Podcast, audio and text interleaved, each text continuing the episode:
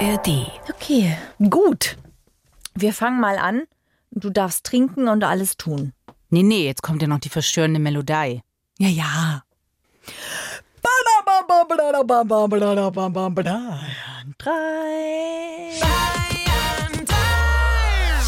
Freundschaft Plus mit Corinna Teil und Christine Barlock.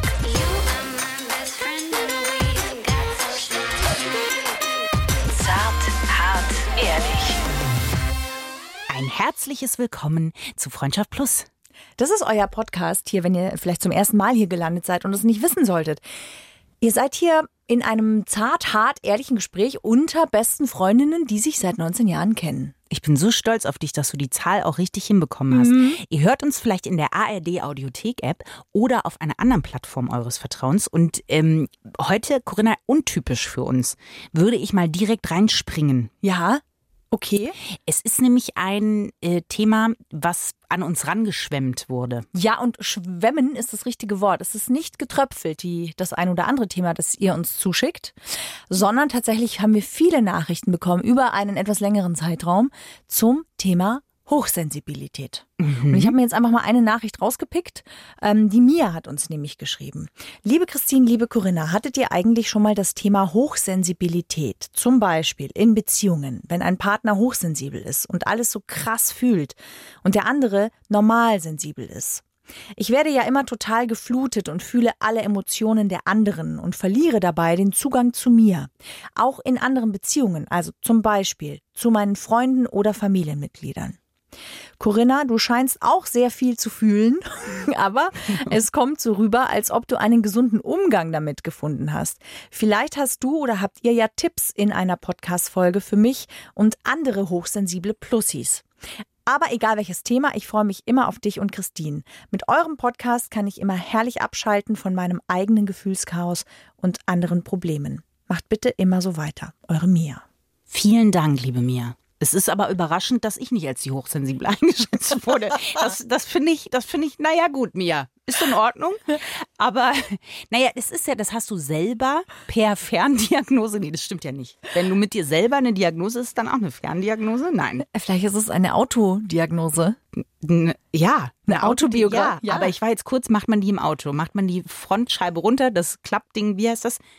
Das Fach? Schiebedach? Nein. Ah, Handschuhfach. Das Handschuhfach auf und da ist dann ein Zettel drin. Herzlichen Glückwunsch. Sie sind hochsensibel. Ja. Nein, du hattest ja tatsächlich mal die Vermutung. Du hast mich ja in diesen Kreis reingeholt. Im Vertrauen. Ja. Nach 19 Jahren Freundschaft hast du gesagt, Christi, ich bin da einer Fährte auf der Spur. Ja. Aber wie kamst du denn auf die Idee? Also ehrlich gesagt, erst dadurch, dass ich Mutter geworden bin, habe ich mich gefragt, warum ich so viel erschöpfter bin als andere Mütter oder Eltern. Also vorher hattest du noch nie den Gedanken, der kam wirklich erst zu diesem Nein, Zeitpunkt. ich hatte den vorher auch schon. Ich habe auch ein Buch gefunden, das ich mir schon mal gekauft habe. Da war auch ein Test drin, den habe ich auch gemacht. Und der hat mir auch gesagt, hochsensibel. Ich habe das irgendwie vergessen. Ich habe das irgendwie zur Seite geschoben da und ist dachte er wieder mir, der Guppi. Der Guppi, was soll ich denn auch tun? Also Ja. was soll ich denn jetzt auch mit der Information machen, habe ich mich lange gefragt. Und ich kann ja relativ gut damit umgehen. So.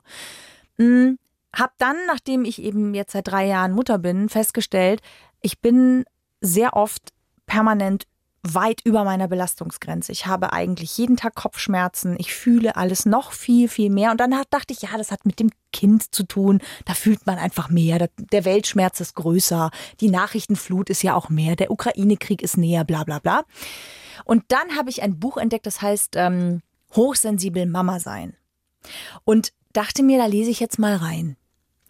Ich habe dieses Buch gelesen und es war wie eine Erklärung für mein komplettes Leben. Also nicht nur fürs Mama sein, sondern warum ich sehr oft auch unglücklich verliebt war. Das ist ja was, die Plussi-Gemeinde weiß ja, dass ich äh, diejenige war, die dir immer ein Ohr abgekaut hat, weil ich immer so unglücklich verliebt war. Weil Nicht nur die ich, plussige, meine Corinna, auch mein Gehirn und jede Körper, jede Zelle meines Körpers weiß es noch. Nein, aber das stimmt nicht. Sehr gerne, Corinna, im Nachhinein nochmal. Vielen Dank. Ja. Ähm, und ich bin einfach jemand, der die Dinge tatsächlich sehr tief und sehr intensiv fühlt und dadurch auch oft denkt, na ja, dann wird der andere das ja wohl auch so fühlen. Denn wir denken ja oft, dass unsere Realität, logischerweise, wie wir das wahrnehmen, das muss der andere doch auch so wahrnehmen, oder nicht? Wir können ja schon mal verraten, wir sitzen hier nicht alleine und Ja. neben uns nickt schon jemand. Zart, aber doch ehrlich Und bestimmt vor allem. und bestimmt bei deinen äh, Beschreibungen. Ja. Sabine, Sabine Zinsberger, hallo, schön, dass du bei uns bist. Hallo Corinna, hallo Christine, danke für die Einladung. Sag mal, wie dürfen wir dich denn am besten vorstellen? Du hast ja auch ein Buch geschrieben. Ja. Du bist selbst hochsensibel. Ja. Du bist selbst Mutter auch als Hochsensible. Und du bist aber auch Coachin in München. Ja. Und coach Menschen, die ebenfalls sehr, sehr viel fühlen, meistens von anderen und deswegen manchmal sich selber gar nicht spüren mehr. So ist es tatsächlich. Ich würde mich als Selbstvertrauenscoach bezeichnen, weil tatsächlich ähm, die Frauen, die zu mir kommen und diese Hochsensibilität mit sich bringen, ganz oft mit sich hadern. Weil, Es ist unglaublich schwer für viele zu akzeptieren, dass sie anders sind als andere. Und dieses Gefühl zu haben, daraus hervorzustechen aus der Menge, ähm, empfinden viele als Last. Ja, Und damit muss man erstmal umgehen können.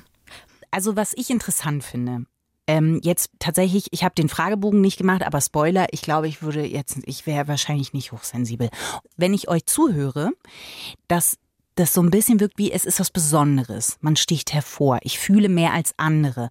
Und ein bisschen ist so das Gefühl, es wird so ins Positive verklärt auch. Weißt du, was ich meine? Das wäre wunderschön. Also das höre ich aber total selten tatsächlich. Echt? Ja, Ja. weil gerade diese Hochsensiblen in ihrer Kindheit oft zu hören bekommen haben, du bist ein Sensibelchen, stell dich nicht so an, jetzt reiß dich mal zusammen. Ähm, und jedes Mal das Gefühl hatten, sie sind nicht richtig. Und das auf eine ganz, ganz negative Weise. Und das schon seit sie ein Kind sind.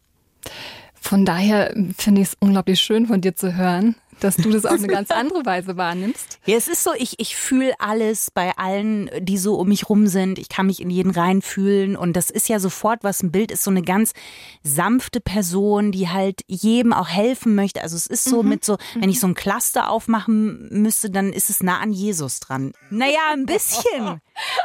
So. Also jetzt übertrieben, natürlich ist es ein bisschen übertrieben, aber es hat sowas von. Eine Glorifizierung so ein bisschen. So ein bisschen eine Glorifizierung tatsächlich. Also das ist oft, und ich sage bewusst oft, weil das natürlich auch ein Begriff ist, den gibt es, korrigiere mich jederzeit, noch nicht so lange, dass der wirklich so geprägt. also dass man sagen das kann, ich stimmt. glaube, du bist hochsensibel. Das wäre halt früher Sensibelchen, anstrengend vielleicht auch Ja, und so. empfindlich, Mimose, so diese ganz. Jetzt beiß mal die Zähne zu, jetzt stell dich halt mal nicht so. Genau an. sowas. So, das sind Und so seit es Sätze. diesen Begriff gibt, geht damit auch so ein bisschen ein anderes Bild einher, finde ich. Und das ist schon nicht glorifizierend, überhaupt nicht, weil das ist, glaube ich, sehr, sehr anstrengend, ja.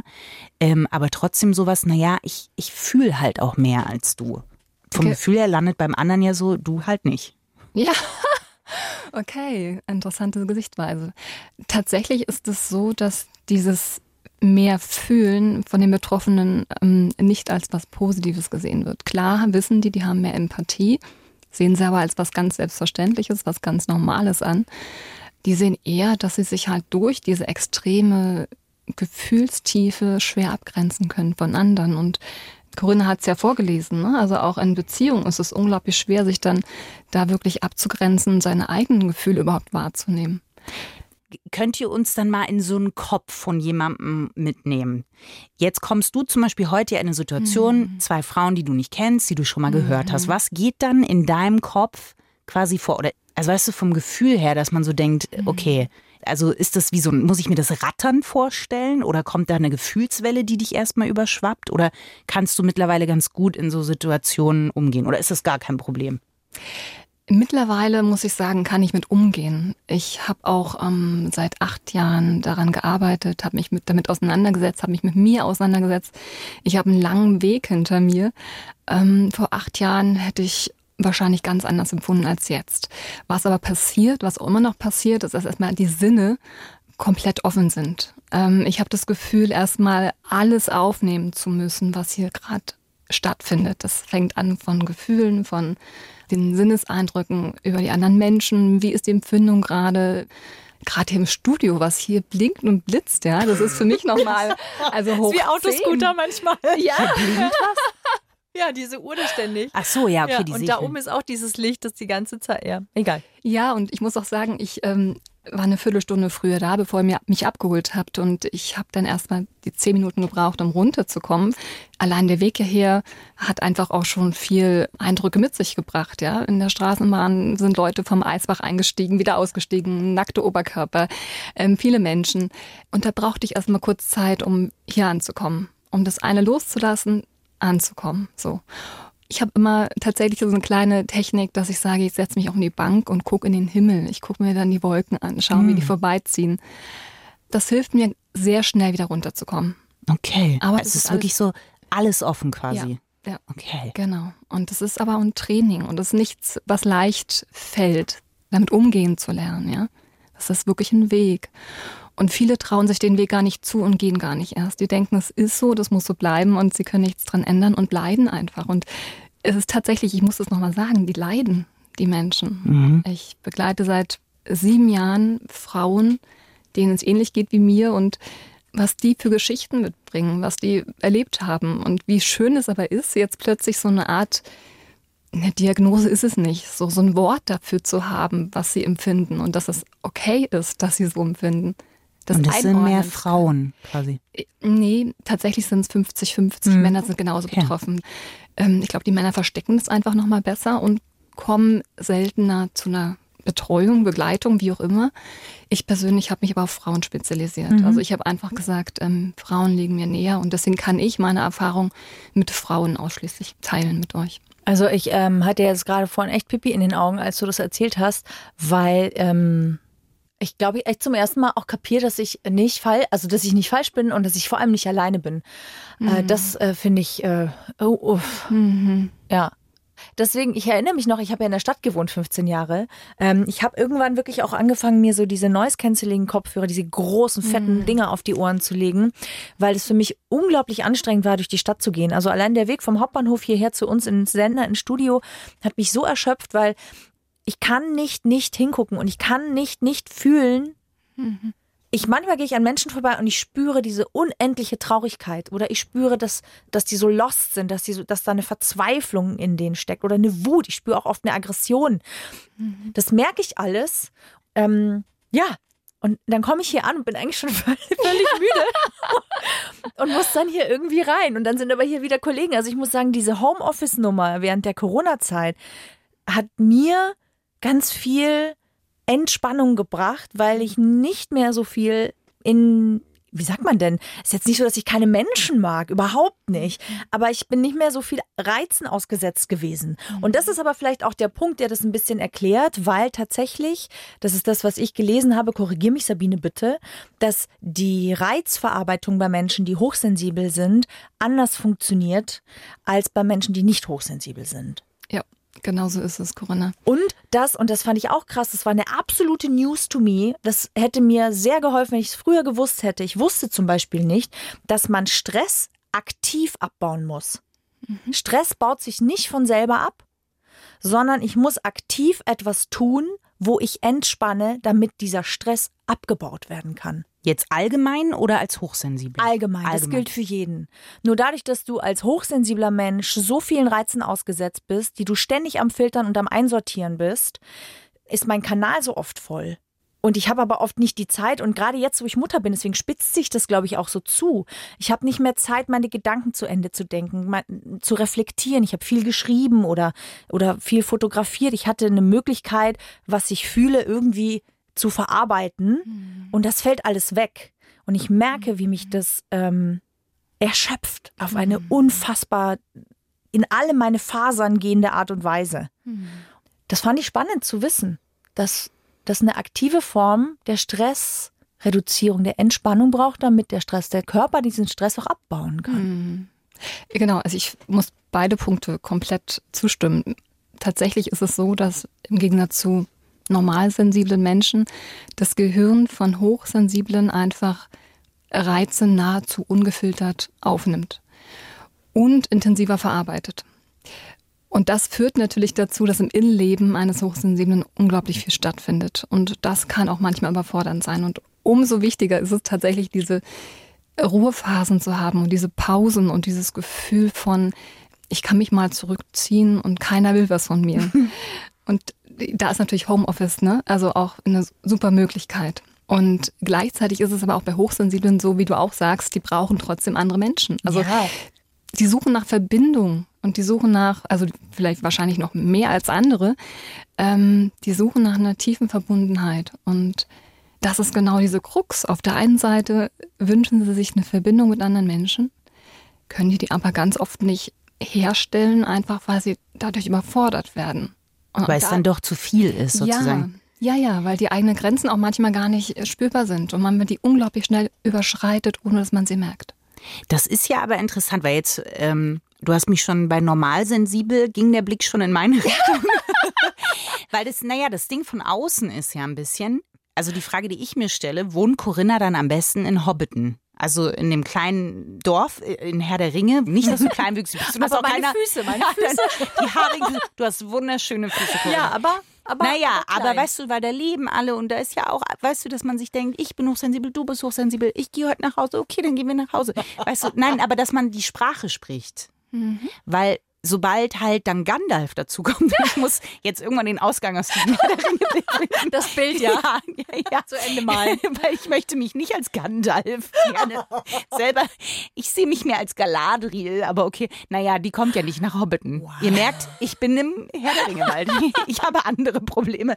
Ähm, aber das Ding ist, also so wie du es beschreibst, kommt bei mir das ein bisschen an, dass man als Hochsensibler sich wie so ein Nest zumindest schafft. Und man sagt, okay, hier sind keine Reize, die mich neu triggern, ja? Also hier ist die Decke, hier ist, hier ist das Bett, hier passiert nichts Neues. Das macht es ja aber unheimlich schwer, was du auch gesagt hast, mit Freundschaften, weil das ist ja schon was, das erkenne ich auch, dass Corinna ja eigentlich immer schon sehr, du suchst ja sehr stark Verbindung. Ja, voll. Ja. Das ist manchmal auch schwierig, dann zu sagen, okay, aber ich bin heute, das ist nicht mein, meine Straße heute. Ja, ja, ja. Ich glaube, ich weiß, was du meinst. Oder auch, ich spüre zum Beispiel, wenn Christine, wenn wir zusammenarbeiten zum Beispiel, oder wir sind bei dir zu Hause und oder bei mir und du suchst irgendwas. Ich merke, irgendwas braucht sie, irgendwas sucht sie. Dann merke ich das natürlich sofort. Dann meine ich natürlich, fühle mich verantwortlich dafür, dass es ihr natürlich möglichst gut geht. Ich möchte ja, dass es ihr gut geht. Ich habe sie ja lieb. Und ähm, dann kommt sofort so ein sowas überbehütendes, glaube ich, so wirkt das wahrscheinlich auf dich. Und dann und Christine hasst das. Christine denkt sich, wenn ich Hilfe brauche, dann, Dann melde ich. ich mich. Ja. Verdammt nochmal. Also chill mal deine Base.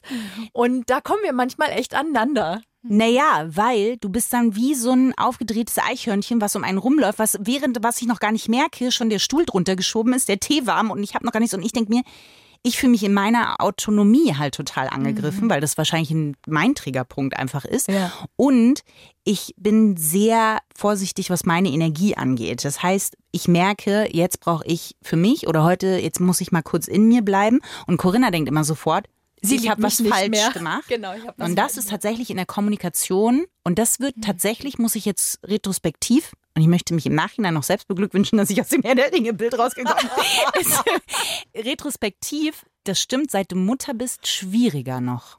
Ja. Also da ist, hat das extrem zugenommen, Hm. dass es noch mehr, also weil früher war es mal, soll ich dir die Tasse reichen? Mittlerweile ist es wirklich ein und das macht mich wahnsinnig. Ja. Ja, aber letztendlich sieht man ja, dass ihr beide dann eure Grenzthemen habt. Ne? Die eine, Ja, die eine versucht ganz viel zu helfen und das ist tatsächlich typisch für Hochsensible, dass sie dann auch versuchen, dem anderen manchmal mehr zu helfen, als der andere möchte. Will, ja. Ja, aber das äh, liegt dann an dem anderen einfach zu sagen, stopp, jetzt ähm, lieb gemeint, aber jetzt ist einfach meine Grenze erreicht. Brauche ich nicht, danke. Das akzeptieren die in der Regel auch. Was ich aber noch spannend fand, nochmal zurückzukommen zu diesem Nest, wo du sagst, ja, wenn die Hochsensiblen zusammenleben in einem Nest und das Ganze irgendwie dann so ganz chillig läuft. Das Thema ist, wir brauchen trotzdem Normalsensible. Gucke ich wieder in deine Richtung, Christine. ähm, einfach, um uns auch so ein Stück weit aus dieser Komfortzone, die wir uns begeben, herauszuholen. Also auch ihr jetzt und heute und der Tag hier, ja, der liegt außerhalb meiner Komfortzone. Hm, ja. Ich gehe ihn trotzdem, weil ich weiß, das ist für meine Weiterentwicklung wichtig, neue Erfahrungen sammeln. Damit will ich eigentlich auch Hochsensiblen zeigen, auch Hochsensible können das, ja. Die können Dinge tun, die ihnen vielleicht anfänglich Energie rauben. Ich weiß aber, ich werde anschließend rausgehen und ich werde mehr Energie haben, weil das einfach unglaublich viel Spaß macht mit euch hier. Ja, ja. danke. Ja, wirklich. Schön. Aus ganzem Herzen. Und ähm, deswegen finde ich, man sollte immer ein Stück aus diesem Nest rausgehen, aber nur so weit, wie man es auch verkraften kann. Und da mhm. spielt wieder das Selbstbewusstsein rein. Wenn ich sage, ich schaffe das und damit eine Einstellung reingehe, irgendwie kriege ich das hin, dann ist dieser Energieverbrauch auch irgendwie händelbar. In welchem Zustand kommen Frauen zu dir, die sagen, ich brauche jetzt Hilfe? Kommen die zu dir, weil sie schon wirklich wissen, ich bin hochsensibel oder sagen sie, okay, der Punkt, der Punkt, der Punkt trifft zu? Und wenn die dann vor dir stehen, in welchem Zustand sind die? Weil jetzt Corinna ja, hast du ja vorhin, das ähm, berührt dich ja und das, das äh, hört man ja und das äh, sehen wir, die hier sind ja auch. Und das ist jetzt schon ein Punkt, wo ich sagen würde, hey, vielleicht ist es auch an der Zeit, vielleicht sich Hilfe zu suchen ja, mit genau. dem Thema, ja? ja. Nur damit man so mehr ein Gefühl bekommt, ja, also wirklich, was heißt das? Also wenn man dann da steht und sagt, ich brauche jetzt Hilfe, weil ich glaube, ich bin hochsensibel. Und wie weit ist das Leben dann manchmal auch schon aus den Fugen geraten? Hm. Also tatsächlich kommen immer mehr Leute zu mir, die einfach Hochsensibilität einfach mal googeln und wissen wollen, was ist das eigentlich? Weil für viele war es eine Zeit lang ein Modewort, ähm, mit dem schnell mal umgesprungen worden ist und jetzt sind aber, glaube ich, schon wir einen Schritt weiter, dass sich die Leute damit beschäftigen und wirklich gucken, was steckt dahinter. Und da gibt es unglaublich viele Tests im Internet zu finden. Und viele haben einfach auf meiner Homepage schon so einen kostenlosen Test gemacht und haben dann gedacht, okay, irgendwie kenne ich das, ich komme mir bekannt vor, das Ganze. Und ja, und dann haben sie so das Gefühl der Erleichterung. Es ist ja grundsätzlich gar nicht alles so schlimm in meinem Leben. Und dann kommt der Punkt, dass sie sagen, also ich habe zum Beispiel ein Thema in meiner Beziehung. Da läuft's schon seit längerem nicht gut. Kann das vielleicht mit dieser Hochsensibilität zusammenhängen? Und kann das mir vielleicht helfen, wenn ich lerne, mit dieser Hochsensibilität umzugehen? Ja, aber die stehen dann wirklich vor mir und wissen in vielen Dingen einfach nicht mehr weiter. Was ist das denn für so ein, also wenn du sagst, Gibt es ein Beziehungsproblem, das vielleicht relativ häufig auf hochsensible Menschen zutrifft? Ja, im Grunde typisch ist diese emotionale Abhängigkeit, die ich immer wieder erfahre bei den Frauen, die zu mir kommen. Also da haben die Frauen oft ihre eigenen Bedürfnisse jahrelang hinten angestellt. Für die ist es normal, ist auch ein Stück weit vielleicht weibliches Rollenbild. Ich weiß gar nicht, ob Schon man auch. das nur auf Hochsensibilität münzen kann, sondern das ist auch einfach in unserer Gesellschaft, glaube ich, ein Stück weit üblich. Ja. Ähm, ja, nicht nur Rollenbild, sondern natürlich auch liegen viele, viele Aufgaben oft bei der Frau, vor allem wenn natürlich das Thema Familie dann aufploppt. Mhm. Dann landet man sehr schnell in den 50ern und dann ja. ja ist die Lastenverteilung eine völlig andere. Genau, und, und aus diesem Punkt heraus ähm, haben viele Frauen gar nicht mehr den Zugang zu sich selber und ihren Gefühlen und ihrem Körper und ihren Bedürfnissen, die sie haben. Und allein dieses Abgeschnittensein von sich selbst führt dazu, dass man versucht, dem anderen erstmal alles recht zu machen, weil wenn es dem anderen gut geht, geht es einem selber gut. Und das ist total verständlich, dass man erstmal so herangeht, ja. Aber führt selten ans Ziel, weil wir uns ganz oft fremdbestimmt fühlen. Dann braucht der Partner nur mal schlechte Laune haben oder die Kollegin einfach mal äh, keinen Bock auf irgendwie sich helfen lassen. Ne? Und schon denkt man, irgendwie hat man was falsch gemacht. Genau, und das ist einfach ein Punkt, an dem man arbeiten kann und was dann im Endeffekt, auch wenn es am Anfang unglaublich viel Kraft kostet, aber im Endeffekt zu einer sehr, sehr erfüllten Beziehung führen kann. Wenn jeder auf seinen eigenen Beinen steht, weiß, dass er selbstverantwortlich ist für seine Gefühle und Bedürfnisse und dann aber trotzdem ein, eine Verbindung zueinander aufbauen kann, die tiefer ist als in vielen anderen Beziehungen, einfach weil da eine Hochsensibilität dabei ist. Das ist natürlich schön, weil das ist jetzt nicht nur was für, für Menschen, die hochsensibel sind, sondern das sind ja generell, finde ich, so gesunde Grundpfeiler für eine Beziehung, dass jeder für seine Gefühle, das klingt absurd, weil wir lernen das ja so nicht. Der andere ist ja der, der uns glücklich macht oder du machst mich wütend. Nein, die Art, wie ich diese Situation bewerte, macht mich wütend, also meine Gedanken machen mich wütend. Und trotzdem ist es sehr sinnvoll zu verstehen, dass wenn ich mich um meine Bedürfnisse, um die Erfüllung meiner Bedürfnisse und Wünsche kümmere, bin ich ja auch in meiner Kraft. Das heißt, ich kann ja wirklich aus mir heraus schöpfen, anstatt dass ich immer denke, wenn dem anderen es gut genug geht, dann bin ich auch richtig und dann kann es mir auch erst gut gehen. So funktioniert das nicht. Das klingt ja nach einer sehr klassischen Co-Abhängigkeit oft. Ja. So funktionieren ja co-abhängige Beziehungen. Und das ist ja eine ungesunde Dynamik. Das heißt, im Fazit jetzt mal für das Themenfeld Beziehung, ich ziehe mich zurück, indem ich mir Zeit für mich nehme, um überhaupt mal wieder zu spüren, was in mir ist. Mir gelingt es super gut in der Natur. Mhm. Ich muss raus. Ich bin jetzt auch aufs Land gezogen. Seitdem geht es mir deutlich besser, muss ich sagen. Und wenn ich dann spüre, was ich so brauche, was schon mal eine Erkenntnis ist, dann kann ich sagen, okay, was tut mir gut und wie kann ich diese Bedürfnisse auf welche Art und Weise erfüllen. Ja. Manchmal schwierig, weil man ganz oft das gerne mit dem Partner oder der Partnerin machen möchte. Und da finde ich es manchmal super wichtig und auch nochmal eine kleine Überwindung, das losgelöst vom Partner zu machen. Mhm. Also entweder alleine oder mit Freunden oder, oder Kollegen oder wer auch immer dann da ist oder durch Hobbys diesen Tank aufzufüllen. Und dann finde ich, geht es auch ganz klar oft darum, Grenzen zu ziehen. Und das ist zum Beispiel für mich bis heute ein Thema, klare Grenzen ziehen. Weil ich oft Angst habe, dem anderen auf die Füße zu treten, vor den Kopf zu stoßen, nicht genug wertzuschätzen, zu verletzen, solche Geschichten. Aber so ganz schnell denke ich mir, oh, ich bin egoistisch oder ja, nicht einfühlsam oder wenn ich dann so komme und sage, nee, ich habe jetzt keine Lust, ich möchte das nicht. Mhm. Weil ich aber auch weiß, wie sich's anfühlt, wenn es jemand zu mir sagt. Mhm. So vielleicht deswegen. Also der wichtigste und erste Schritt ist wirklich, wie du selber auch sagst, erstmal sich selbst wahrzunehmen. Sich in dem Moment erstmal bewusst zu machen, was möchte ich eigentlich. Spätestens, wenn du das Gefühl hast, du bist es wert, dass dieses Bedürfnis für dich erfüllt wird. Also sei es, du bist es wert, dass du dir jetzt die Zeit nimmst, einen Spaziergang zu machen und dein Mann passt auf deinen Sohn auf. Ja, das ist ja auch immer ein Thema. Wie weit kann man sich da rausziehen? Wie weit überlässt man diese Last irgendwie dann dem Papa? Also ich kenne es sehr gut selber, weil ich habe auch eine Tochter und ich äh, kenne dieses Gefühl, als hochsensible Frau Mama sein zu dürfen. Das ist auf der einen Seite ein großes Geschenk, weil die Gefühle intensiver sind, auf der anderen Seite aber auch unglaublich anstrengend, weil es Kraft zehrt. Das hast du auch schon so schön beschrieben, Corinna. Also genauso ist es, ich hätte es nicht besser sagen können.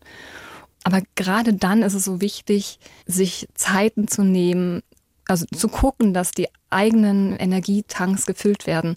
Und dafür muss man einfach manchmal Grenzen setzen. Das geht gar nicht anders, weil ein Ja zu dir selber ist eigentlich meistens nie Nein zu jemandem anderen. Ja. Und das ist einfach ein Lernprozess. Je wichtiger ich mir werde, umso leichter fällt es mir auch, die Gefühle des anderen in dem Moment zu akzeptieren. Also auch wenn mein Mann manchmal sauer reagiert, wenn er sagt, oh, jetzt machst du wieder draußen eine Stunde einen Spaziergang, macht er selten, ne? aber kann durchaus vorkommen, weil er kommt auch an seine Erschöpfungsgrenze manchmal. Ja. Spätestens dann muss ich für mich entscheiden, wie wichtig ist mir jetzt dieser Spaziergang und dann setze ich den aber auch durch. Im Endeffekt ist das richtig. Also für alle Beteiligten, für die gesamte Familie. ja, weil es dir natürlich besser geht und dann du natürlich auch wieder ganz anders, viel entspannter, viel verständnisvoller zurückkommst und sein kannst für alle. Ja. Was machst du mit dem schlechten Gewissen? Ha. Weil ich finde das so krass. Mir fällt es zum Beispiel, seit sich mir dieses Feld der Hochsensibilität aufgetan habe und ich mich da so unglaublich verstanden fühle, mhm. kann ich irgendwie auch mehr sagen, ich brauche das aber. Weil ich habe jetzt, ich sag mal Label, weil das ist ja keine Diagnose, tatsächlich mhm. ist ja keine Krankheit, deswegen mhm. gibt es keine Diagnose. Aber es gibt etwas, wo ich sagen kann, das bin ich wohl oder da bin ich wohl zu Hause, ob ich das jetzt will und nicht. Und deswegen brauche ich diese Ruhephasen, weil ich einfach anders den Reizen ausgesetzt bin und ich brauche das, um auch gesund zu bleiben, weil das ist ja, es geht ja auch, es gibt ja auch körperliche Beschwerden. Es ist ja irgendwann auch so, dass der Körper streikt und sagt, ich kann nicht. Der zwingt einen ja dann irgendwann in die absolute Ruhe. Ja. Und seitdem fällt mir das ein bisschen leichter, das schlechte Gewissen auch nicht mehr, dass das nicht mehr so drückt die ganze Zeit, Trotzdem, hast du noch einen Tipp, wie dieses schlechte Gewissen vielleicht auch ein bisschen leichter wird? Oder, oder machst du dir einen Song an, der dich irgendwie, so ein Leck mich am Arsch-Song oder was weiß ich? Im Grunde ist es echt ein Riesenthema. Also dieses schlechte Gewissen, das haben ich würde sagen 90 Prozent äh, der Frauen, die na zu gut, kommen. Na dann. Das ist, das ist, also das ist, das ist ein Riesenthema, wo es im Grunde wirklich immer wieder darum geht, sich selbst die Erlaubnis zu erteilen, das zu tun, was man tun möchte. Und es geht eigentlich immer um eine Erlaubnis. Mhm. Die kann ich mir nur selber geben. In dem Moment, wo ich mir erlaube, diesen Spaziergang zu machen, denke ich gar nicht mehr drüber nach, ob mein Mann jetzt sauer sein könnte, weil ich habe es mir erlaubt. Das muss mir nicht mein Mann erlauben. Aber sich selber das zu erlauben, ist eigentlich viel schwieriger. Ja. Als dass jemand anders das tut. Das ist ja schon mal ein Schlüssel, dass man sich das einfach, dass es einem zusteht. Fertig aus. Ja, ja, und also so wie jemandem, der irgendeine andere Sache hat, äh, dem stehen halt äh, eine Versorgung zu, dass er möglichst weniger Schmerzen hat. Und so steht mir, ja, weil ich finde, es hat schon auch was, das ist ja auch schön. Also jetzt nicht nur so, dass wir alle total leiden, die wir vielleicht so viel fühlen. Ich finde das auch, das ist das, was du immer als äh, den, den, wie heißt der Hund? Golden Retriever beschreibst. Der Golden Retriever, ja. Ich freue mich über Blätterrauschen, ich freue mich über äh, einen Schmetterling, ich freue mich über äh, schöne Blumen, äh, ich freue mich, also ich freue mich auch über wahnsinnig viel, ne? Also ja, aber das macht man auch als normalsensibler Mensch. Also ist jetzt nicht so, dass man sich jetzt das dann nicht freut. Aber was ich mich frage, ist, was würdest du glauben, wenn jetzt dein Mann hier mitsitzen würde, was er als größte Herausforderung empfinden würde, eine Partnerin zu haben, die hochsensibel ist? Und hat er auch schon mal gesagt, es nervt mich? Ich glaube, die größte Herausforderung ist, dass er akzeptieren muss, Stück für Stück, und das hat er mittlerweile tatsächlich, wir sind schon eine Weile verheiratet, dass ich einfach diese Ruhephasen brauche. Und auch als ich Mama geworden bin, habe ich relativ früh schon angefangen, mir diese auch trotzdem zu nehmen oder auch gerade deswegen, weil halt das Mama-Sein so schwierig ist.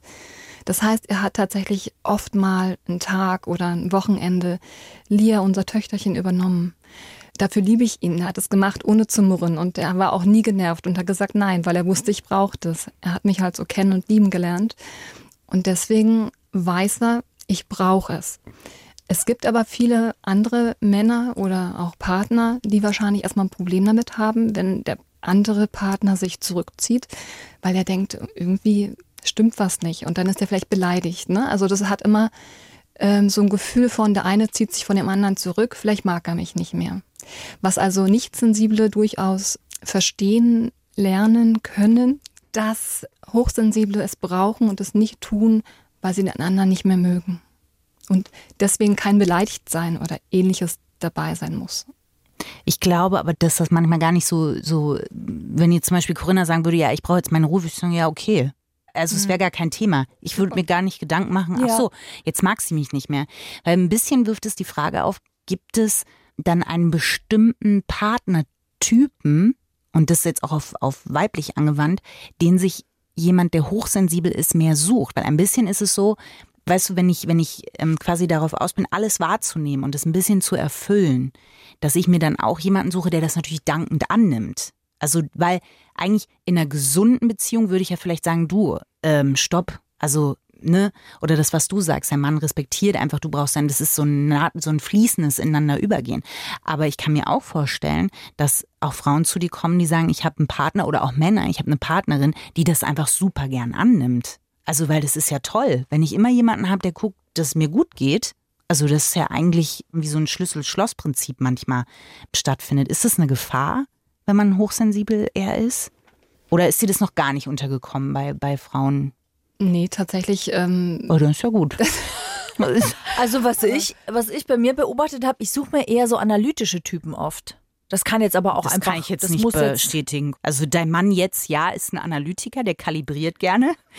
aber naja, also jetzt mal ernsthaft. Also ich ja. suche mir schon oft Menschen, die eher so mit den Emotionen eher ein bisschen ein bisschen Piano sind.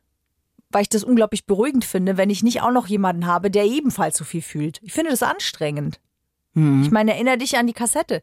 Das war, äh, das war schön, wenn ich mich mit dem unterhalten habe. Der hat einfach alles, was ich so erzählt habe, hat er so wundervoll für mich zusammengefasst, geordnet.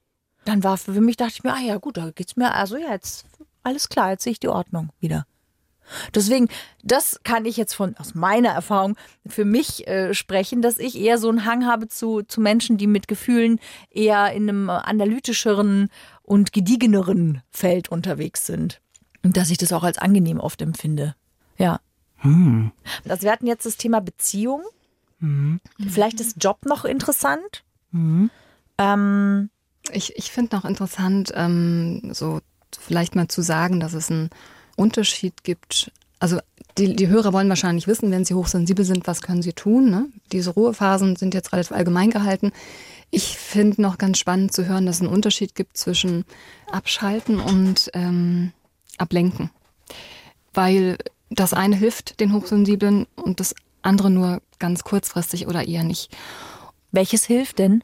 Also ablenken ist sowas wie wir gucken Fernsehen, wir hören Radio, hören Podcast, sorry, ähm, oder lesen Buch. Da lenken wir uns ab von Gefühlen, von Stress, den wir in einem Job hatten und äh, versuchen einfach in schöne Gefühle zu kommen. Das ist sehr kurzfristig, weil es gleichzeitig wieder diesen Input liefert. Also weil wir kriegen wieder alles voll und saugen wieder alles auf wie ein Schwamm. Und das wollen wir Hochsensiblen eigentlich nicht. Und deswegen ist es so wichtig, sich nicht abzulenken nach einem vollen Tag, sondern wirklich abzuschalten. Und dieses Abschalten ist dann, wie du sagst, Sport zum Beispiel, joggen gehen, ja. Also kein Input, sondern mal Output. Diese Bewegung. Ähm, kann auch Angeln sein, das kann sein, ein Klavierstück spielen. Ähm, Schreiben. Schreiben ist super. Malen. Ja, ich liebe intuitives Malen. Ne? Das, ist, ähm, das ist mein Weg, wirklich da einfach das Innere zu verarbeiten und nach außen zu bringen und nichts Neues mehr reinzubringen. Und ich glaube, das ist wichtig und essentiell für Hochsensible zu unterscheiden. Weil die meisten setzen sich einfach hin und denken gar nicht drüber nach. Die denken, okay, Fernsehen, super, entspann mich, leg die Beine hoch. Kann auch sein, hat auch seine Berechtigung. Hilft aber nicht in dem gleichen Maße. Und das muss man sich einmal durch den Kopf gehen lassen.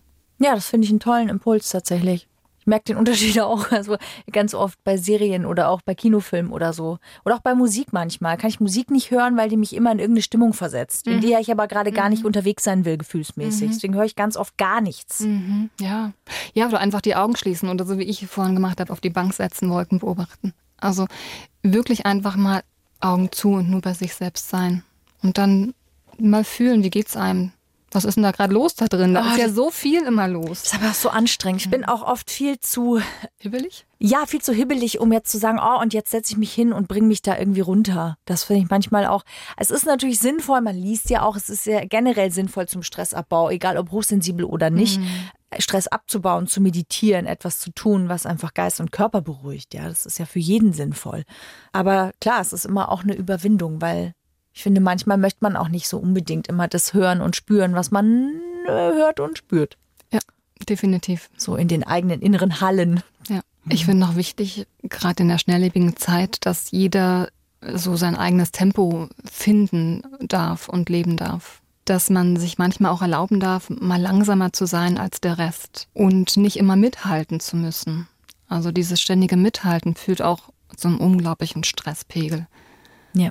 Ja, und, und das auch wiederum zu Krankheiten, körperlichen Symptomen, was du auch schon angesprochen hast. Ne? Also das sind immense Auswirkungen. Und ich finde so, allein, wenn man das Tempo so ein Stück weit im Alltag bewusst steuert, auch an der Kasse, wenn ich da stehe und meine Sachen langsamer einpacke, einfach weil mir das alles zu viel ist gerade, tut's mir einfach gut. Und, und mir das selbst zu erlauben, mein eigenes Tempo zu gehen, das war für mich ein großer Changer. Ja, egal, ob die anderen hinter dir genervt sind davon, dass die Frau jetzt so langsam ihre Tasche einpackt. Und ich bin da selber manchmal der genervt ist von Menschen, die ihre Tasche ein bisschen zu langsam an der Kasse. Ich wollte gerade sagen, also da, da, da sehe ich, jetzt- da sehe ich dich eher an der hinten. Ja. Ja, aber das stimmt. Das ist was, was man allgemein, glaube ich, einfach zu wenig macht, in sich reinhören, um zu gucken, ist das noch das Tempo, das ich gehen will. Aber es ist halt auch manchmal nicht möglich. Also wenn man einen Job hat, äh, wie jetzt im Radio, da kannst du ja nicht sagen, ich fühl's jetzt nicht. Ne? Ich lass mal eine halbe Stunde. Und es ist ja auch schwer zu sagen, man wechselt jetzt komplett, weil du liebst ja deinen Beruf. Ja.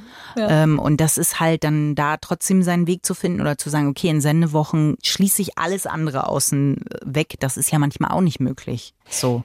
Ja, und letztendlich geht's dabei immer um eine Balance. Natürlich Ja. kann man manchmal einen Sprint hinlegen, wenn man sich danach wieder eine Ruhepause gönnt und langsamer läuft. Die Natur macht's uns ja vor. Ja. Ähm, da gibt's Tag und da gibt's Nacht, da gibt's Ebbe und da gibt's Flut, da atme ich ein, da atme ich aus. Also beide Seiten sind total okay, ne? Und immer langsam könnte ich nicht. Ich, ich brauche auch manchmal einfach ne, diese Schnelligkeit, aber bewusst. Und zu den Zeiten, wo es wirklich für mich einfach Sinn macht. Und dann wieder diese Abwechslung. Also wirklich nach einem stressigen Tag gönne ich mir einen langsamen Spaziergang deswegen äh, finde ich Christine auch so toll, weil für dich ist es so ganz klar auf dich abzugrenzen. Mhm. Das ist immer was, was ich an dir auch bewundere mhm. und was ich mir auch immer gerne bei dir, also abschauen tue ich es mir nicht, weil ich das auf dem Level gar nicht kann. Aber es ist, du lebst es mir auf eine Art und Weise vor. Ja, also wo ich dich fast ein bisschen auch drum beneide oft.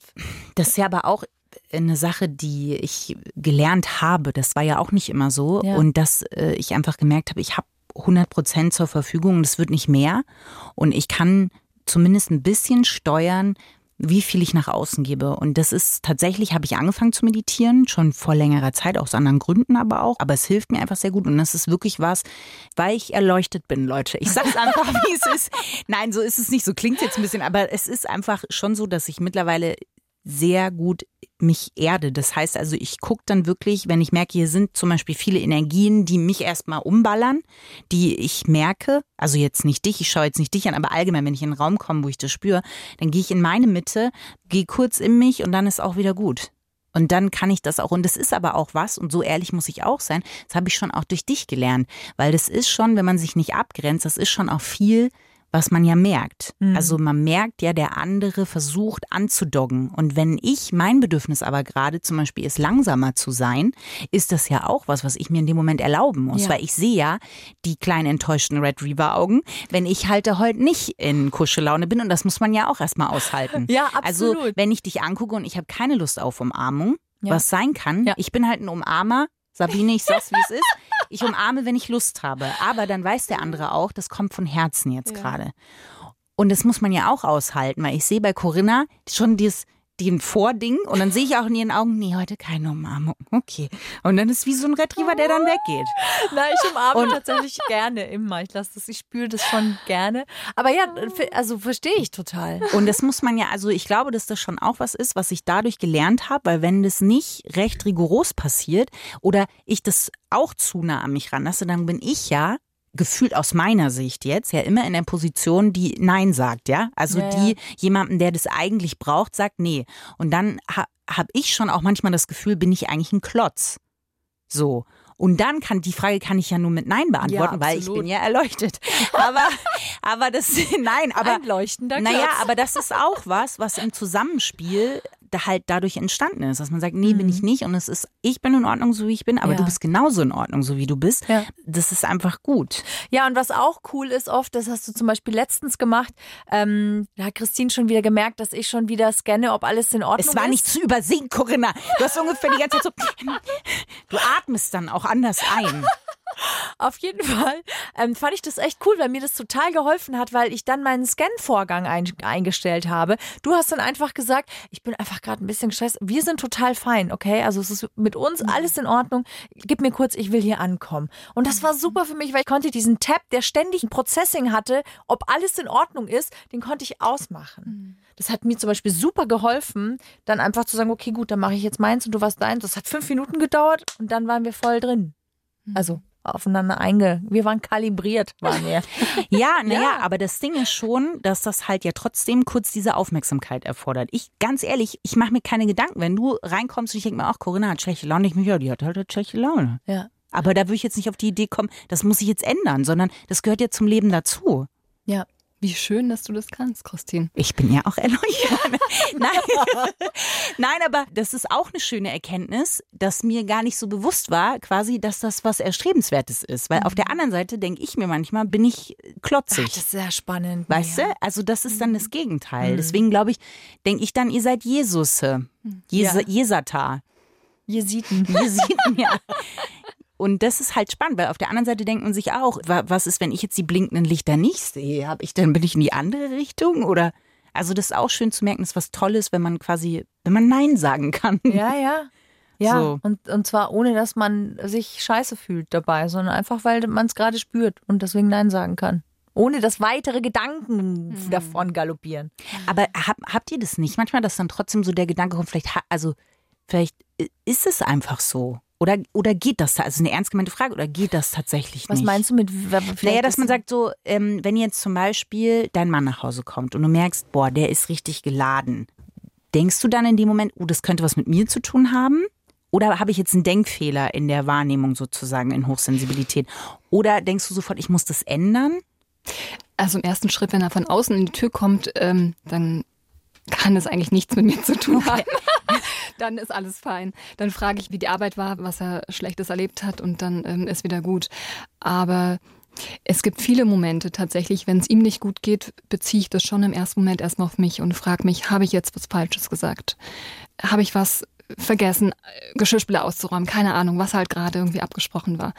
Im zweiten Schritt ist es aber schon so, spätestens wenn er sagt, nee, alles ist gut, ich bin da gerade erschöpft, kann ich das durchaus ähm, als akzeptieren und dann ist der Punkt gut. Aber ich muss erstmal nachfragen. Ich muss mhm. erstmal wissen, warum geht es ihm gerade so? Was ist da los? Hat es mit mir zu tun, ja oder nein? Und dann Haken dran. Ja, und nicht nur bin ich die Ursache. Das finde ich ist manchmal gar nicht der Punkt, sondern viel öfter ist es, ich fühle mich verantwortlich dafür, dass es ihm gut geht. Also es ist nicht unbedingt so, äh, bin ich diejenige welche, die das verursacht hat, sondern kann ich etwas tun, dass es besser wird. Mhm. Das ist eher, finde ich manchmal. Und deswegen ist es super wertvoll, wenn jemand sagt, nee, wirklich gar nicht. Mhm. Ich muss nur kurz, es war super nervig heute, ich bin gleich, ich lass mich ankommen. Aber manchmal ist man ja noch nicht, weißt du, ich finde, das, worüber ich so ein bisschen gedanklich stolpere ja. und korrigiert mich, also ich möchte niemanden angreifen, aber vom Ding her ist ja dann manchmal, dass ich ja auch aus meiner momentanen Stimmung raus muss, um erstmal eure sozusagen, ja, und ich sag jetzt einfach eure, Entschuldigung, ähm, erstmal das Bedürfnis zu befriedigen. Ist aber normal, wenn du in Beziehung zu Menschen stehst. Also in Gut, dem Moment. Habe ich halt nicht auch. Nein, hast du ja schon. Also hast du ja jetzt hier in der Situation, ja. also immer in dem Moment, wo du ja auf andere Menschen triffst, passiert ja eine Art der Kommunikation, die ist ja oft total nonverbal. Man, ohne ja. dass man redet, ist man in Beziehung zueinander. Und das ist, glaube ich, völlig normal, dass man immer erstmal natürlich guckt, äh, wo ist der andere eigentlich gerade unterwegs? Kann ich den überhaupt ansprechen gerade? Ja, aber das, das, ist ja dann out of Hochsensibilität. Genau, nee, sozusagen. Es ist ne? out of Hochsensibilitätskontext. Ja, aber ich meinte quasi schon, wenn man jetzt in dem Hochsensibilitätskontext bleibt, ist es ja schon so, dass man erstmal kurz sagen muss, okay, nein, ist, so wie jetzt ich dann zu dir gesagt habe, es hat nichts damit zu tun, äh, sondern das hätte ich wahrscheinlich sonst nicht gemacht. Das habe ich ja. gemacht, weil ich dich halt kenne und ja. weiß, was sonst in deinem Kopf passiert. Am schönsten, am allerliebsten wäre mir, du müsstest es gar nicht zu mir sagen und ich könnte einfach einen Haken dran machen und es wäre mir egal. Ja. Außer du würdest irgendwas Blödes irgendwann zu mir sagen und ich würde sagen, sag mal, was ist eigentlich los ja, heute? Okay. Das wäre mir ja am allerliebsten. Ich kann nur dieses Scannen nicht ausstellen. Also es kostet mich sehr, sehr, sehr viel Kraft, das auszustellen und das nicht zum Thema zu machen. Mhm. Also das kostet mich wahnsinnig viel Energie. Das ist quasi wie dann das Eichhörnchen bei Ice Age, was versucht, die Nuss durch die Eisdecke zu kriegen. Und es ist nicht möglich. Nein, es ist sehr schwer möglich, weil das Eis ist so. Das ist das perfekte Bild. Und auch das Abgrenzen fühlt sich ähnlich an. Es ist wie die Nuss da durchpressen zu wollen. Und das ist aber ein Learning. Also gerade jetzt, wo ich verstehe, warum ich das so sehr brauche, ähm, habe ich vielleicht mehr Kraft irgendwann in den, um bei deinem Bild zu bleiben, in meinen kleinen Füßchen, um die Nuss da durchzupressen. Hoffentlich. Ich arbeite an meiner Oberschenkelmuskulatur. ja, oder du packst sie dir einfach in die Backe. Und da ist sie dann. Ja, pack mir die Nuss in die Backe. Schön. Das ist die Quintessenz ja. bei Hochsensibilität. Wenn ihr könnt, dann packt euch die Nuss am besten in die Backe. Hm. Hm. Liebe Sabine, ich glaube, wir haben äh, zumindest, es ist ein sehr großes Feld. Ja. Aber wir haben schon so ein paar Spotlights, glaube ich, geworfen in einige Bereiche. Magst du denn der Plussi-Gemeinde vielleicht noch verraten, wie dein Buch heißt, was du geschrieben hast? Ja, das Buch hat einen total pragmatischen Titel. Das heißt einfach Selbstvertrauen für leise, sensible Frauen. Und genau das ist auch drin. Also es geht wirklich darum, so einen Weg zu zeigen, wie man als hochsensible Frau diese Last, die sie fühlen, einmal ablegen können und ähm, ihre Stärken sehen können. Und da versuche ich tatsächlich mit vielen Beispielen zu arbeiten und gebe so psychologische Hintergründe auch mit, damit am Ende der Reise im Buch oder auch ähm, im Leben so einmal das Gefühl da ist, ich bin richtig. Mhm. Und, und ich glaube, das ist letztendlich das Ziel von jeder hochsensiblen Frau. Sabine, Sabine Zinsberger, Dankeschön. Coaching für eigentlich Selbstvertrauen, ja, aber trotzdem im Thema Hochsensibilität sehr, sehr, sehr, sehr tief verankert. Eigene Erfahrungen, aber natürlich auch als Coachin. Und deswegen danke, dass du dir die Zeit genommen hast und dass du aus deiner Komfortzone rausgegangen bist und hier zu uns in den Podcast gekommen bist. Hm, vielen Dank an euch. Das war echt ein Erlebnis. Das erste Mal im Studio, das erste Mal hier tatsächlich mit euch live. Also für mich live. Ja, ich sehe ja. euch live.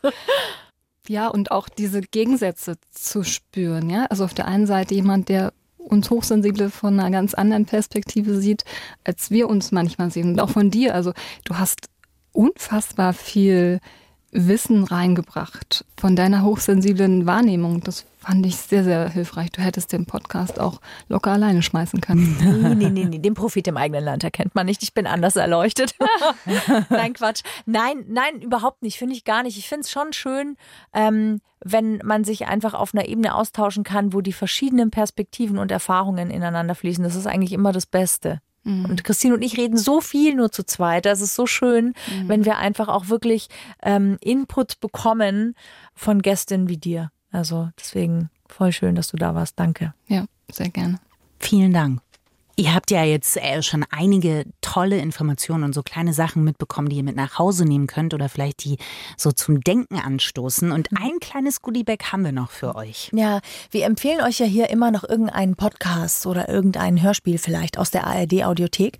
Und in diesem Fall, also für alle, die vielleicht hochsensibel sind oder die sagen, ja, so Bilder am Abend kurz vorm Einschlafen oder so, das flasht mich immer ein bisschen zu stark ich mag ganz gern Hörspiele, weil mhm. es für mich äh, wie eine Serie gucken ist vom inneren Kopf, aber es beeinflusst mich nicht so stark. Und deswegen finde ich es ganz cool, nur den Hörsinn zu benutzen. Und es gibt in der ARD-Audiothek wahnsinnig viele tolle Hörspiele. Ja. Unter anderem habe ich jetzt letztens gehört Mia Insomnia. Ah, mhm. das ist eine sehr spannende Geschichte. Es geht um ein Mädchen, das als Kind immer gerne Kassetten gehört hat zum Einschlafen. Es waren so Detektivgeschichten und sie findet eine Kassette, die aber nie aufgezeichnet worden ist. Dieses Hörspiel hat sie als Kind aber immer gehört. Und diese hm. Geschichte, sie stellt Nachforschungen an, trifft den Sprecher, trifft die Managerin von den Sprechern und den Geschichten von damals. Und jeder, der diese Kassette hört, sagt, diese Folge haben wir nie aufgenommen. Und das ist ein bisschen creepy. Also es ist jetzt nicht super krass gruselig, aber es ist schon so ein bisschen Krimi-like geschrieben. Und da schläfst du ein zu. Nee, einschlafen tue ich da nicht zu, aber ich mache abends halt noch irgendwie eineinhalb so Stunden Wäsche also. oder was halt irgendwie noch so anfällt, wenn du eigentlich schon im Feierabend sein willst, so. Und das kann ich nebenbei eben machen und finde ich sehr spannend erzählt, ist sehr cool auch produziert und vor allem man fragt sich wirklich immer, wie geht's weiter, wie geht's weiter, wie geht's weiter? Das sind neun Folgen, glaube ich. Mhm. Und kann ich euch sehr empfehlen. Also für alle, die sagen, Bilder sind mir manchmal zu krass, vielleicht ist so ein richtig geil produziertes Hörspiel was für euch. Mia Insomnia in der ARD Audiothek App. Da wird sich die Jules Gruber oder Julia Gruber freuen. Äh, die kenne ich nämlich. Das ist die Sprecherin. Ja, geil. Das macht sie mhm. ganz toll. Richtig toll. Da wird sie, sie sich freuen. Viel Spaß damit. Freundschaft Plus. Mit Corinna Teil und Christine Barlock. Zart, hart, ehrlich. Und jeden Mittwoch neu. In der ARD Audiothek und auf bayern3.de.